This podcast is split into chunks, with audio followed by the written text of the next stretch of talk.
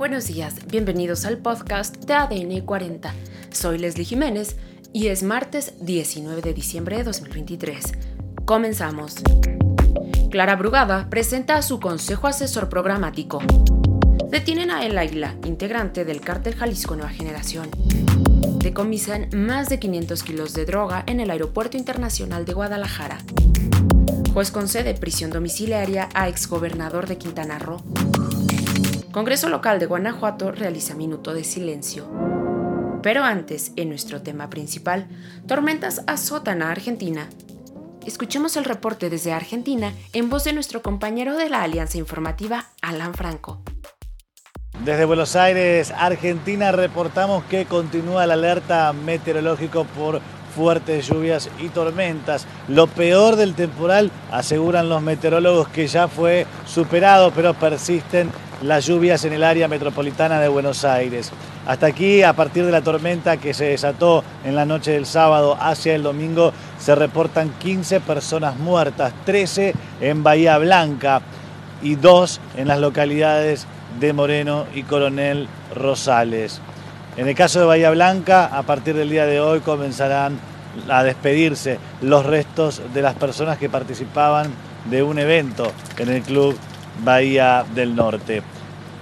Y también hay que reportar que continúan contándose asientos los árboles que han caído sobre las calles, pero también sobre las viviendas, generando anegamientos y complicaciones. Hay localidades que están sin servicio de energía eléctrica y de a poco se va restableciendo. Otro día complicado se está registrando en el área metropolitana de Buenos Aires.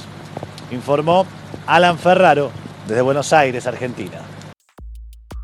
Más noticias. La candidata de Morena por la Ciudad de México, Clara Brugada, presentó a su equipo asesor, el cual encabezará Alejandro Encinas. Dicho equipo está compuesto por 39 integrantes, algunos de ellos el exsecretario de Seguridad Ciudadana Omar García Harfush, la activista y primer mujer en ser alcaldesa de Barcelona, Ada Colau, así como Julieta Fierro, científica y astrónoma, el historiador Lorenzo Meyer, entre otros. Además, la Fiscalía General de Justicia del Estado de México dio a conocer que se detuvo a Axel Eliud N., alias El Águila, identificado como líder del cartel Jalisco Nueva Generación. El Águila, de 23 años de edad, está acusado de delitos como secuestro, homicidio y extorsión cometidos en el Estado de México.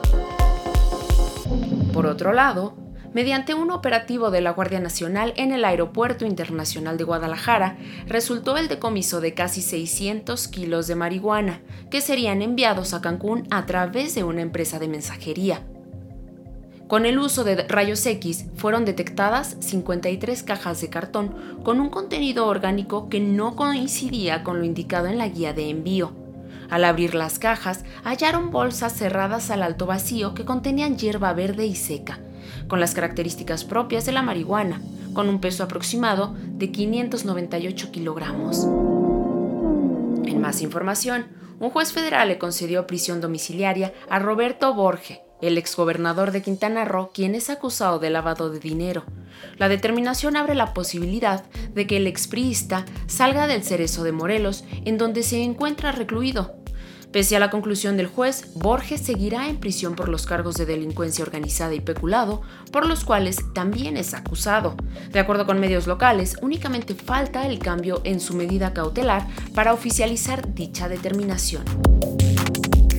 Por otro lado, luego de la masacre ocurrida en Salvatierra, Guanajuato, el Congreso local del Estado realizó un minuto de silencio en memoria de los 12 jóvenes asesinados el pasado fin de semana.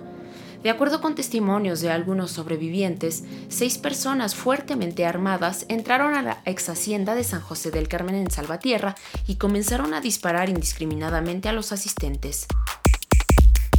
Y en los deportes, América volvió a ser campeón y Carlos Guerrero tiene el balance de esta final.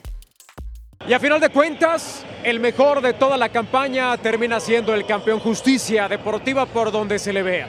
Y Justicia también en esta gran final. América, en términos generales y en la suma de todos los minutos disputados, fue mejor que los Tigres.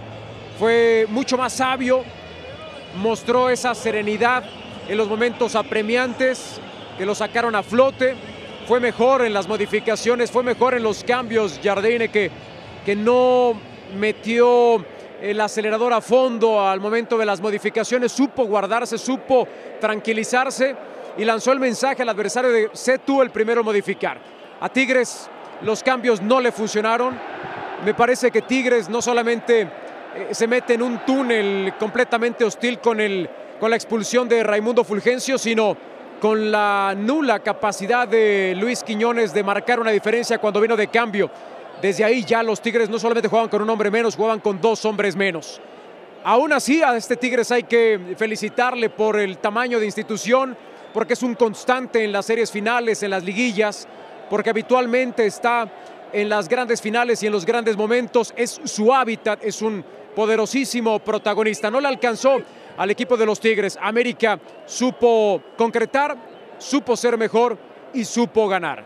Hoy América por números, para evitar cualquier tipo de polémica, y por número de títulos, es el más grande entre los grandes. Y en los espectáculos se presentó el cartel del Festival Ceremonia 2024, que contará con la presencia de Kendrick Lamar, Fuerza Régida, Bad Gyal, James Blake, El Bogueto y muchos más. Esto fue todo por hoy en el podcast de ADN 40. Soy Leslie Jiménez y recuerda seguir a ADN 40 en Spotify, Apple o tu plataforma de audio favorita.